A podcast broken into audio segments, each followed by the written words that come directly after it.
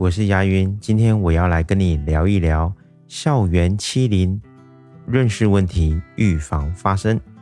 近年来屡见不鲜的校园暴力欺凌事件受到了社会的广泛关注。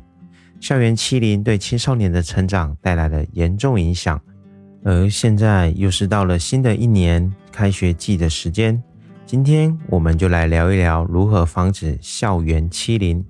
首先，我认为学校的重视师生的联动是很重要的。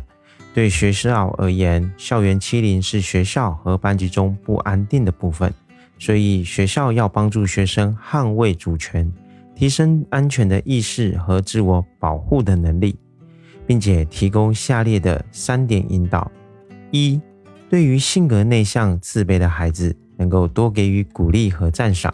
让其变得开朗、自信，减少他们被欺凌的可能。二、开展主题班会，给学生展示校园欺凌所导致的严重后果，并且普及校园暴力的常识。三、开展拓展活动，构建全体师生互相的交流、分享、合作的机会，并且提高孩子们的适应能力和互助的意识。增加与人之间的良性互动。其次，家庭的教育、关爱的陪伴，也提供三个建议：一、陪伴关爱，多做预判。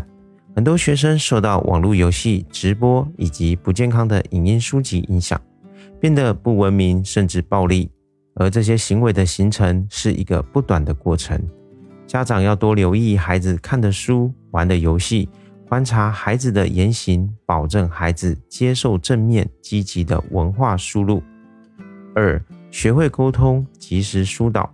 家长除了监督孩子们完成作业以外，多花点时间聊聊学习以外的事情，及时关注们孩子想法和情绪的变化，让孩子有任何的事情都愿意和我们说，而且敢于说。第三，注重性格的培养。成为欺凌或者被欺凌者的学生，往往都是有着明显性格缺陷的。其中，以霸道与自私自利者更有可能成为欺凌者，而内向、自卑、不善言辞的孩子则有可能成为被欺凌者。所以啊，家长在教育孩子的时候，态度要平和，情绪要稳定，多带孩子参与活动，让孩子拥有独立自信的能力。最后。家庭与学校的共育更有成效。